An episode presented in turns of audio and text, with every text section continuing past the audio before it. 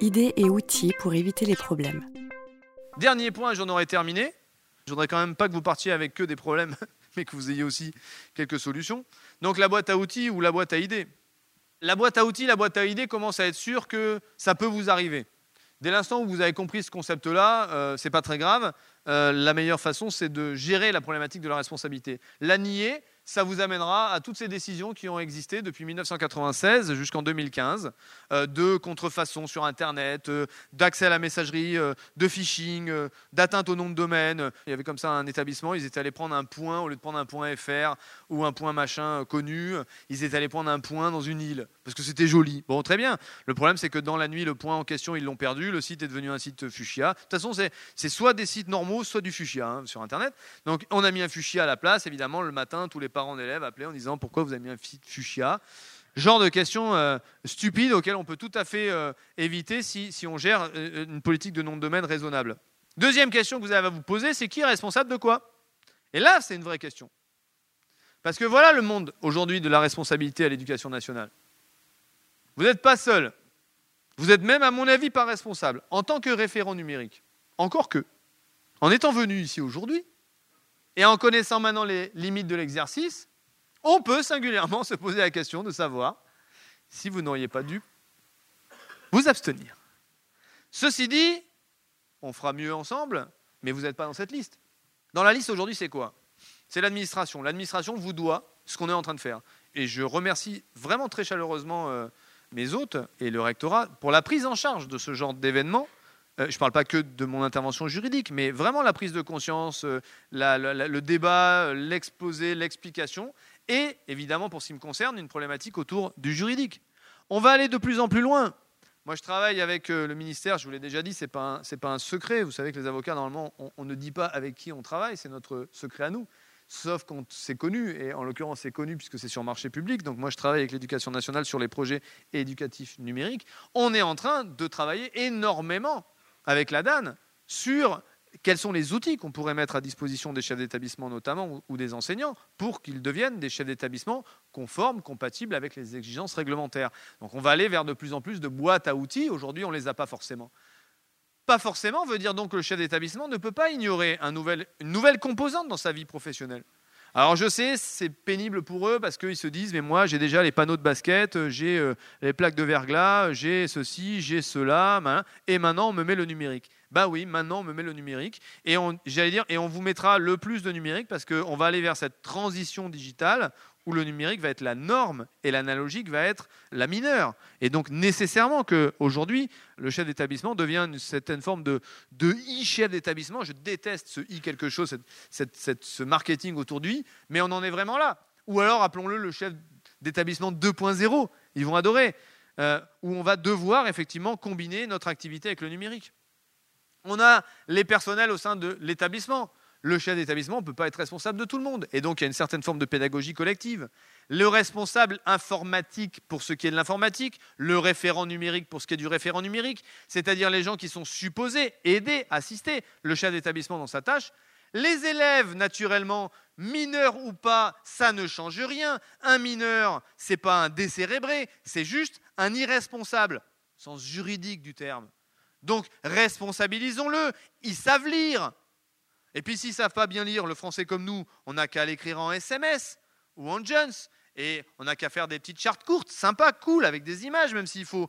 Mais il faut effectivement les responsabiliser. Vous avez les parents, ils sont ignorés de l'environnement numérique. Mais quand je dis ignorer, c'est ignorer de chez ignorer. Hein. C'est-à-dire que vous ne pensez pas à nous. Le, le NT, c'est pensé pour les enseignants et les élèves, mais ce n'est pas pensé pour les parents d'élèves. Les interfaces euh, en tout genre et les services en ligne pour le suivi des élèves, ce n'est pas pour nous les prestataires extérieurs et, les tiers, naturellement, avec lesquels vous pouvez travailler. J'appelle tiers, par exemple, euh, les entreprises avec lesquelles on peut faire des projets pédagogiques, voilà, et qui sont impliqués aussi dans notre environnement.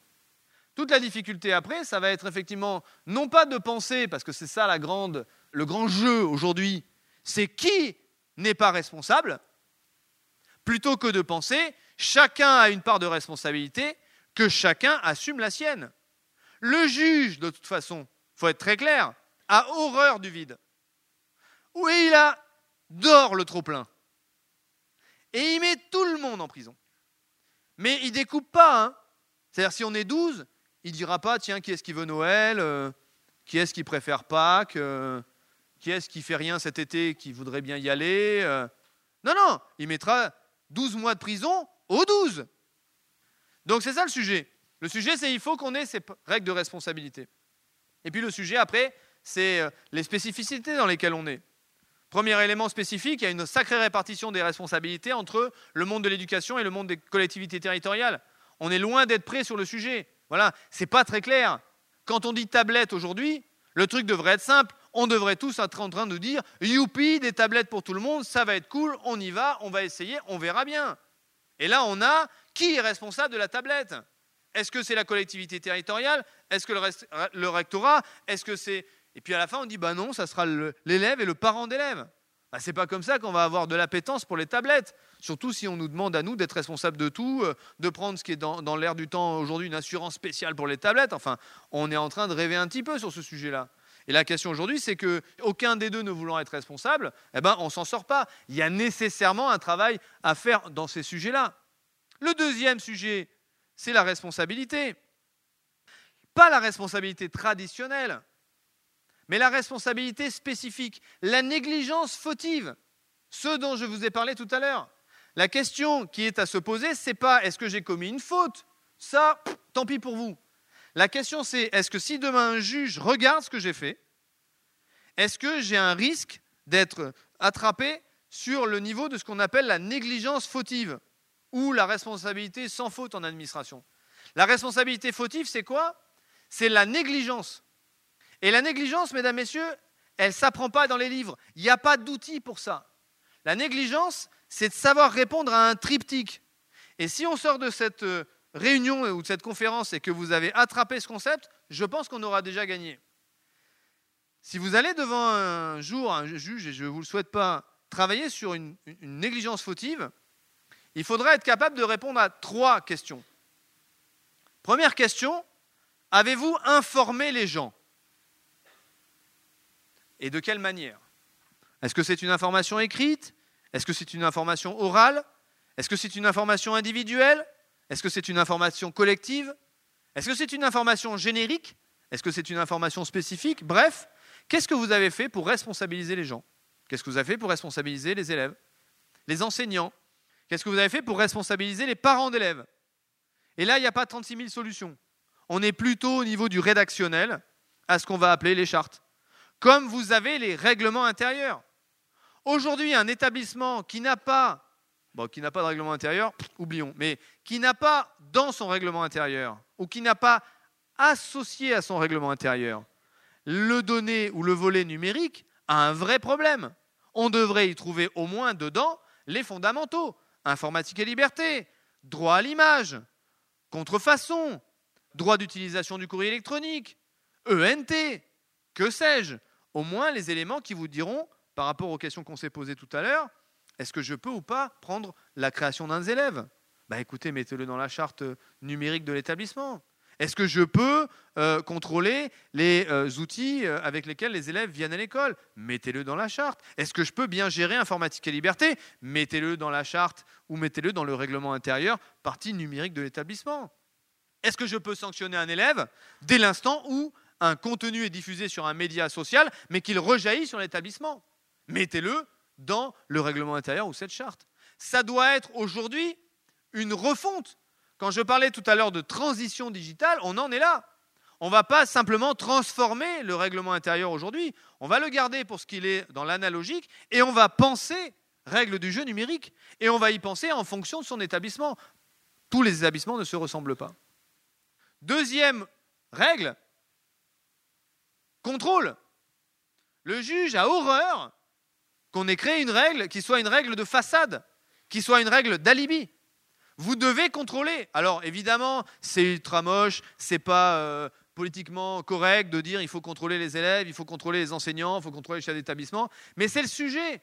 Voilà, on doit regarder ce que les gens font avec. Sinon, ça n'a aucun intérêt. On sera au niveau de l'alibi juridique et ça sera pire que le mal autant ne pas avoir de règles. Au moins, quand on n'a pas de règles, on ne sait pas. Quand on a fixé des règles, on est supposé les regarder. C'est le deuxième élément de votre obligation de négligence fautive. Et le troisième élément, c'est l'action. Information, contrôle, action. Il faut prendre une décision. La décision n'est pas nécessairement une décision qui est à prendre comme une sanction. On ne va pas virer tout le temps l'élève sans arrêt. Mais on est bien obligé de prendre une, une, décision ou une conséquence de l'acte que l'on a pu identifier comme étant contraire effectivement à la règle que l'on a pu poser. D'autant plus, euh, et j'en aurais terminé, mesdames, messieurs, que vous n'êtes pas des gens comme les autres. Je crois que ça, vous l'aviez déjà attrapé. Euh, vous ne vivez pas dans un monde comme les autres, parce que le monde du numérique éducatif, c'est un monde tout à fait particulier, parfaitement hybride, pour ce qui concerne la responsabilité notamment et pour ce qui concerne l'utilisation des technologies, mais vous êtes aussi des agents publics. En cela, vous n'êtes pas des gens comme les autres, puisque les gens comme les autres, c'est-à-dire les gens comme moi, encore que moi je suis carrément à part, mais les gens normaux sont des gens qui, doivent dénoncer les crimes, d'accord? Et vous, en tant qu'agent public, vous devez dénoncer les crimes et les délits. Or, tout ce que j'ai pu évoquer tout à l'heure sont une certaine forme de délit, euh, que ce soit de la diffamation, que ce soit de l'injure, que ce soit de la violation à la, vie privée. Vous avez vu que j'ai parlé d'années de prison. Hein. Quand on parle d'années de prison, on parle bien nécessairement de délit. Au-delà de 10 ans, on parle même de crime. Et donc, on doit participer à cette gestion sécuritaire de l'usage des technologies dans nos établissements. Merci beaucoup. Conférence organisée par la délégation académique au numérique éducatif de l'Académie de Lyon. Enregistrée le 17 décembre 2015. Enregistrement, mixage et mise en ligne, Canopée Académie de Lyon.